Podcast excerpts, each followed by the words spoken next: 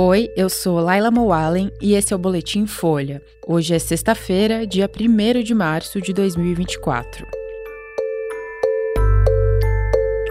Estados Unidos recuam depois de fala sobre número de mortos em Gaza e Biden vê trégua mais longe. Consórcio com o gigante chinês vence leilão do trem São Paulo-Campinas com proposta única. E Ministério da Saúde suspende nota sobre aborto legal depois de pressão de bolsonaristas.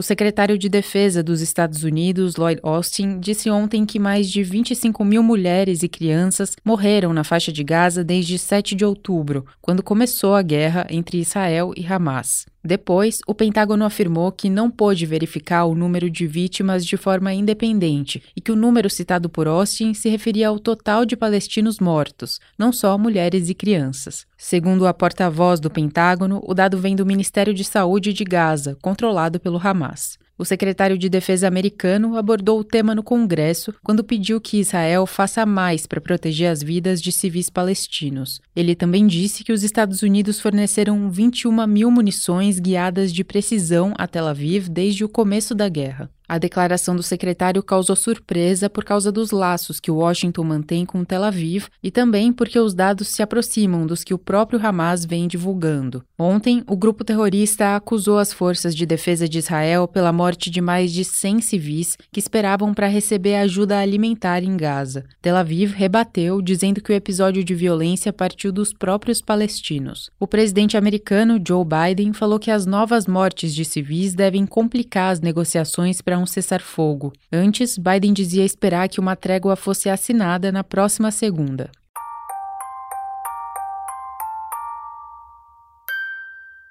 A construção e a operação de um trem entre São Paulo e Campinas vai ficar a cargo de um consórcio encabeçado pela Comporte, holding brasileira ligada à família que fundou a Gol. O grupo foi formado com a estatal chinesa CRRC, que é a maior fabricante de suprimentos ferroviários do mundo. O consórcio foi o único interessado e deu um desconto de 0,01% no pagamento que o governo paulista vai ter que fazer. O chamado TIC, Trem Intercidades, é uma promessa de décadas e foi colocado como uma das prioridades do governador Tarcísio de Freitas. A previsão de investimento total é de pouco mais de 14 bilhões de reais. A concessão vai durar 30 anos e envolve três linhas. Além da criação do expresso de média velocidade, o edital inclui a implementação de um trem conectando Jundiaí a Campinas e a concessão da linha 7 Rubi da CPTM, o trem metropolitano. Essas duas com mais paradas. O TIC vai ligar a estação Barra Funda, na zona oeste de São Paulo, ao centro de Campinas, com parada única na cidade de Jundiaí. A velocidade máxima dele vai ser de 140 km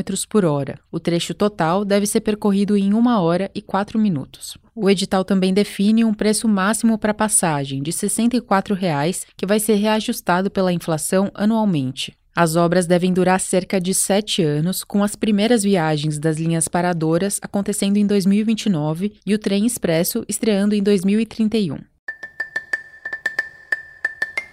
O Ministério da Saúde suspendeu ontem os efeitos de uma nota técnica sobre procedimentos de aborto legal depois da pressão de bolsonaristas. A pasta afirmou que o documento ainda não foi avaliado por todas as esferas necessárias e pela consultoria jurídica do Ministério. A nota técnica dizia que a legislação não prevê limite de tempo gestacional para o aborto em casos de estupro, de feto anencéfalo e em que não há outro meio de salvar a vida da mulher. O texto dizia que, se essas possibilidades estão na lei, não cabe aos serviços de saúde limitar a interpretação desse direito, especialmente quando a ciência não estabelece esse limite. O texto anularia um documento de 2022 elaborado pelo governo Jair Bolsonaro que previa o aborto legal só até 21 semanas e 6 dias de gestação. Depois que a página Gazeta do Povo publicou um texto sobre a nota técnica, parlamentares bolsonaristas passaram a pressionar o governo. Nas redes sociais, a senadora Damares Alves, do Republicanos, disse que a equipe dela estudava medidas jurídicas e legislativas contra a nota. A ministra da Saúde, Nízia Trindade, disse que soube da existência da nota técnica ontem, durante viagem a Roraima. A pasta afirmou que a ministra vai tratar do aborto legal com a Advocacia Geral da União. Esse foi o Boletim Folha, que é publicado de segunda a sexta, duas vezes por dia, de manhã cedinho e no final da tarde. A produção é de Daniel Castro e Magia Flores e a edição de som é de Rafael Conkle. Essas e outras notícias você encontra em folha.com. Até mais!